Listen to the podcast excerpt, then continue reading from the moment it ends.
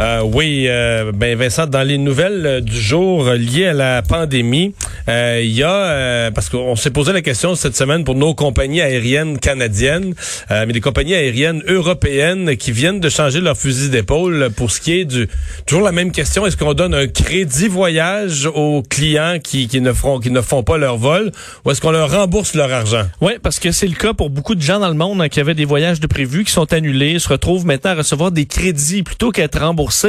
Ben, pour bien des gens, euh, ils se disent ben moi là, mon voyage, je sais plus ça que je veux, j'ai besoin d'argent parce que j'ai perdu mon travail. Oui, euh, si t'as perdu ton travail, ça se peut carrément que le voyage c'est une dépense superflue que tu te permettais quand tu avais un bon travail, mais si toi tu étais propriétaire de restaurant, peut-être tu voyageras plus là. Et peut-être pas d'ici deux ans même, ça, ou alors tu vas peut-être même perdre ton crédit.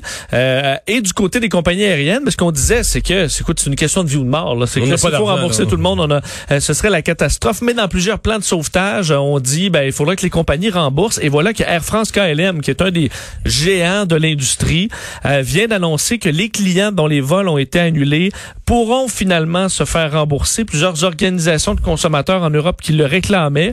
Euh, ce qu'on peut lire sur le site, on dit l'évolution récente de la situation sanitaire mondiale levé progress et la levée progressive des confinements donne une meilleure visibilité sur l'évolution du programme de vol pour les prochains mois. Alors on ajuste la politique de remboursement. Ce qu'on va faire, c'est donc rembourser, mais on peut garder son crédit voyage quand même euh, et la compagnie va le bonifier de 15% Je trouve ça, ça, comme on dit, je trouve ça juste tu sais.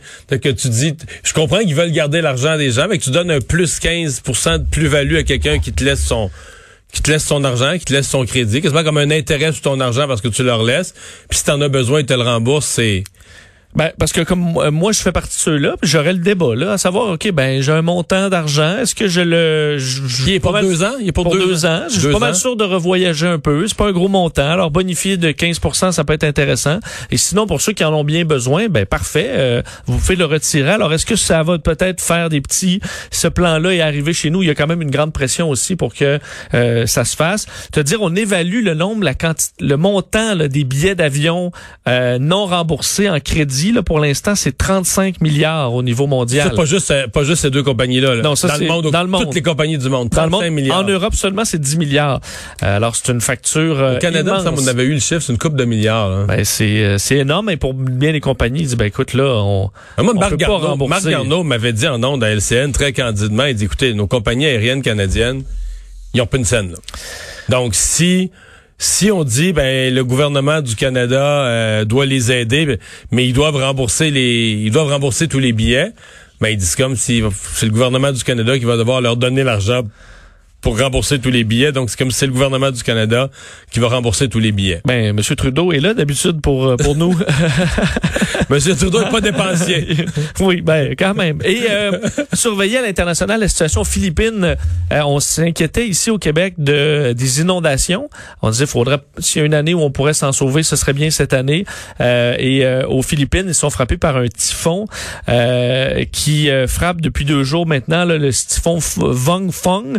Euh, qui euh, frappait Manille euh, aujourd'hui. Donc, on doit évacuer les gens, mais dans la plupart des, des abris, on avait déjà transformé ces abris-là en zone de quarantaine, par exemple, pour des gens qu'on soupçonne être atteints du coronavirus. Donc, ça limite, ça limite vraiment, alors que 140 000 personnes dans une des régions des Philippines cherchent des abris là, ailleurs pour se protéger de la tempête qui a été reléguée au, au statut de tempête tropicale, mais des vents quand même de 190 km heure. Il y a un premier pays européen qui a déclaré la fin de la pandémie en bonne et due forme. Oui, la Slovénie, euh, donc pays européen qui a déclaré euh, dans les dernières heures euh, la fin de la pandémie chez eux. Alors ça montre que c'est possible hein, pour un pays. juste pour les situer là, t'es collé sur Venise. C'est-à-dire que c'est vraiment, c'est le, dans l'ex-Yougoslavie, c'est le pays qui est le plus au nord-ouest, donc à côté sur l'Italie. Écoute, après une heure de Venise, t'es en Slovénie, là. Oui. Oui. T'es à Ljubljana, ou à l'entrée de la Slovénie. Donc, c'est vraiment un pays qui est proche de la zone qui était chaude, le nord de l'Italie. Mais ils ont eu, écoute, extrêmement peu de cas. On parle de moins de 1500 cas, 103 morts pour euh, la Slovénie. Mais là, pour déclarer la pandémie finie, c'est-à-dire qu'ils ont plus de cas depuis 14 jours, c'est ça? Ça, ben, ça fait plusieurs jours qu'il n'y a plus de cas. plus de décès. Euh, plus de décès non plus, parce qu'ils étaient à peu près à 100 morts à la, à la fin du mois de mars et ils sont à 103. Là. Alors, ça fait un bout de temps que c'est, ça, ça, paraît réglé. Vous dire, entre autres, ce qu'a fait, eux, ils ont eu leur pic le 27 mars dernier. Et je le notais là, dans leurs mesures, le 29, on imposait le masque partout dans les transports et dans les euh, épiceries. Un pays petit, mais magnifique. Oui, je suis d'accord. Une des plus belles réussites de l'ancienne Yougoslavie.